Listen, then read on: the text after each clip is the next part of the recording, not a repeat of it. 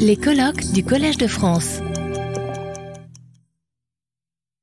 Ce petit livre que Mireille m'a offert et m'a signé en février 2020 contient le texte de sa, leçon de clôture qu'elle a prononcée en mai 2011, auquel elle a ajouté des réflexions datant de 8 ou 10 ans plus tard.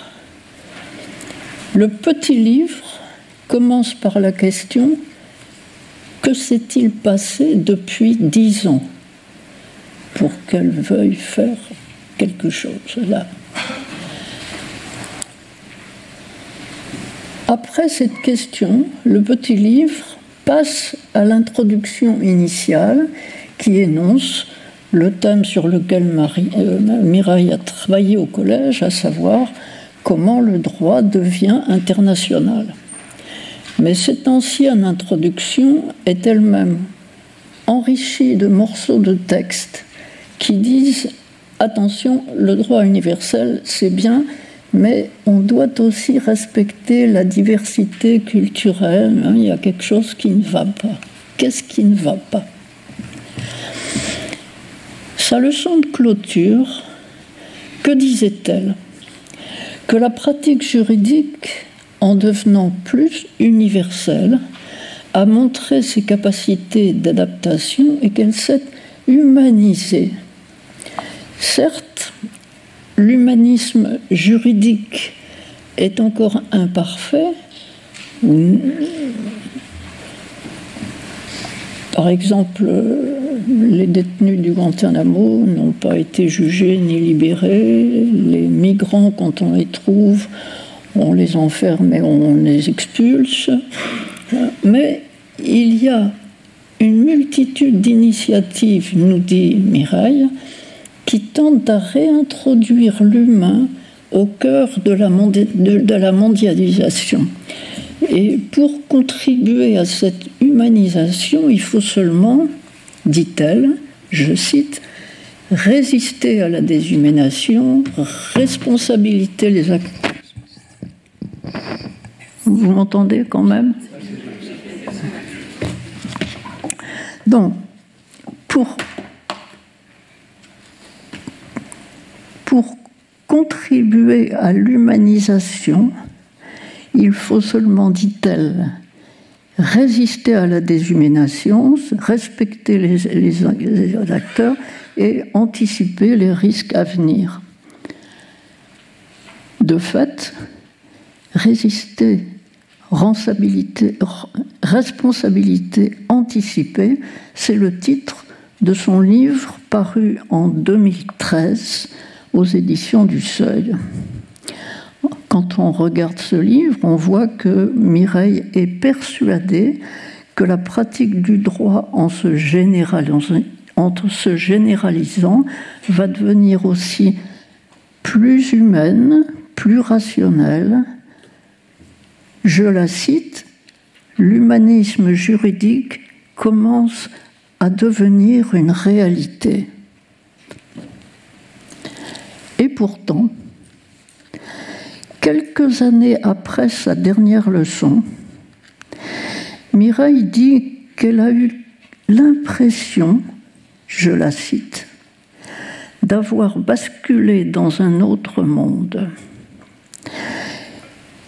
Elle dit aussi que on redécouvre avec effroi le Paul Valéry des années 1930.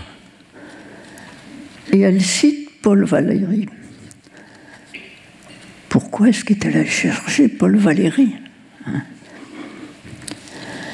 Elle nous en donne une demi-page. C'est sûrement un texte célèbre écrit en 1919, c'est-à-dire au sortir de la Première Guerre mondiale. Paul Valéry disait, écrivait, je cite, elle cite, elle le cite pendant plusieurs lignes. Nous autres civilisations, nous savons maintenant que nous sommes mortels nous avions entendu parler de mondes disparus, nous voyons maintenant que l'abîme que l'abîme de l'histoire est assez grand pour tout le monde. Ce texte, qui sort donc du travail de Paul Valéry, intitulé La crise de l'esprit, 1919, est donc adopté par Mireille, qui poursuit, et cette fois c'est elle qui le dit, je cite, L'abîme est assez grand, en tout cas, pour engloutir l'Europe. Que veut-elle dire? L'Europe du droit, on l'a construite, on la construit encore, mais le résultat est décevant. On, voulait une Europe démocratique, égalitaire, instruite, et notre, notre Europe est celle des réseaux sociaux. C'est elle qu'il dit, je la cite, les réseaux numériques ont supprimé toute distance dans le temps et tout intermédiaire entre les faits et leur interprétation. Il pourrait, je la cite toujours, c'est elle qu'il dit, il pourrait ainsi neutraliser toute raison critique.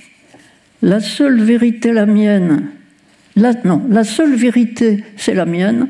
La seule identité acceptable, c'est la mienne. C'est toujours Mireille qui parle.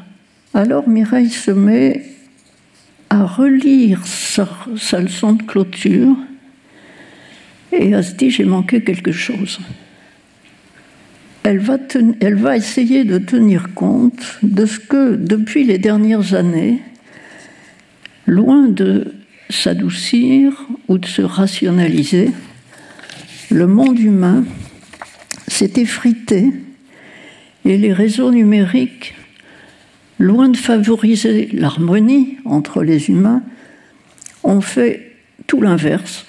Les gens ne s'écoutent pas. Pourtant, il y a eu des droits qui se sont affirmés et qu'on pratique. Déclaration universelle des droits de l'homme, 1947, l'UNESCO, et Déclaration universelle sur la diversité culturelle, 2001, l'UNESCO. Il y a pourtant quelque chose. Et Mireille va revenir sur ce qu'elle appelle les faiblesses de l'humanisme juridique face aux défis de la mondialisation. En résumé, il faut humaniser la, la mondialisation. Comme tout ce qui est le droit est en devenir. Mireille va chercher comment un humanisme juridique peut continuer à se construire et à s'humaniser en évitant en même temps, je la cite, de perdre les acquis du passé au nom d'un futur improbable. Elle va refaire la même route que naguère en suivant ces trois notions, résistance, responsabilité, anticipation, dans cette seconde version de sa leçon de clôture. Que nous dit-elle? Donc nous allons suivre ce qu'elle avait dit dans sa leçon première et quelle modification elle introduit. Premièrement, résister à la déshumanisation. Elle a dit que c'est ce qu'il faut faire. La version de 2011 mentionnait déjà les crimes contre l'humanité jugés par le tribunal de Nuremberg, les travaux de la Cour pénale internationale, le clonage reproductif, etc. Mireille cite des cas dans lesquels le droit s'impose ou devrait s'imposer, par exemple, quand les migrants veuillent traverser la mer en risquant de se noyer, on devrait dire ce qu'il faut faire. Hein. Ici, la version de 2020 ajoute quelque chose qui n'était pas dans sa première version et qu'elle appelle l'émergence du crime d'écocide. Qu'est-ce que c'est? Si on saccage la terre, ce sera le crime premier, nous dit-elle, qualifié de transcendantal, je cite, le crime qui ruinerait les conditions même d'habilitation de la terre. Référence est faite par elle au philosophe Dominique Bourg, qui n'est pas plus euh, cité, mais elle, elle le mentionne ainsi qu'à des travaux de juristes dont Mireille elle-même. Elle donc veut qu'on pense à l'émergence de ce crime d'écocide. Le mot, je ne le connaissais même pas. Hein. Deuxièmement, elle disait qu'il faut responsabiliser les, acteurs globaux. Ces acteurs sont les États, mais aussi les, entreprises transnationales ou les institutions qui ont une responsabilité et un pouvoir sur l'ensemble des vivants, comme la Cour nationale internationale. Il s'agit ici d'une obligation de protéger le monde vivant, non seulement nous les humains, mais le monde vivant en général, les animaux, les plantes. La version de 2011 mentionnait surtout les difficultés qu'ont des États à admettre qu'ils ont une obligation de protéger leur population du génocide, des crimes de guerre, le nettoyage ethnique, etc. Et dans la première version, une fois admise cette notion que nous avons une responsabilité à l'égard des humains, discrètement, elle transposait les règles à ce que nous devons aux animaux, aux plantes, aux générations futures, etc. Mais en décembre 2015, il y a eu l'accord de Paris. Et Mireille ajoute alors trois pleines pages intitulées La COP 21 et, je cite, d'une conscience de notre communauté de destin. Cet accord de Paris, elle le juge très imparfait, elle le critique, mais elle l'accueille avec enthousiasme. Je la cite, L'accord de Paris est un formidable pari sur l'avenir. La dynamique qu'il porte n'est pas toujours vertueuse, mais elle invite à recomposer le champ juridique et s'efforce de construire le futur en combinant l'un et le multiple selon un mouvement en trois temps, définition d'objectifs communs, différenciation des responsabilités selon les États, enfin diversification des acteurs avec la montée en puissance des acteurs non étatiques. C'est pour le second aspect qu'elle a traité. Le troisième, anticiper les risques à venir. On ne peut pas prévoir l'avenir. Mais on peut se donner un principe de précaution par lequel on vise à limiter les risques avec un certain flou, bien sûr. Mireille a écrit un livre sur le flou, le flou du droit. Ici, Mireille admet qu'on ne sait pas toujours choisir, par exemple, entre un développement durable et un développement équitable, lequel faut y faire Et on ne peut pas tout anticiper, nous dit-elle. Ce troisième point n'a pas attiré grand-chose de plus dans ses remarques.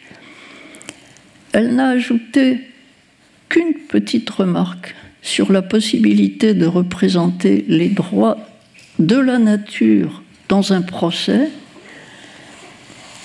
c'est le fait que en Inde, le fleuve Gange, avec son affluent, la, rivière Yamuna, ont été reconnus comme des êtres personnels qui ont des protecteurs désignés et qui s'occupent d'eux. Les partenaires devant le droit d'un fleuve, c'est quelque chose. Pour conclure, car Mireille conclut assez rapidement, ce, petit livre est très bref,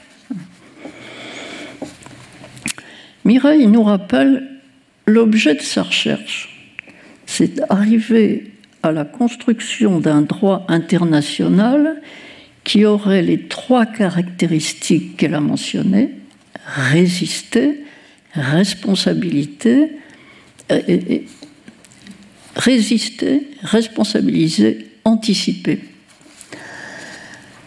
Et là, à titre de synthèse, la voilà qu'il elle en appelle à des philosophes Ernst Bloch, Hans Jonas, Paul Ricoeur, Platon même, le timide Platon,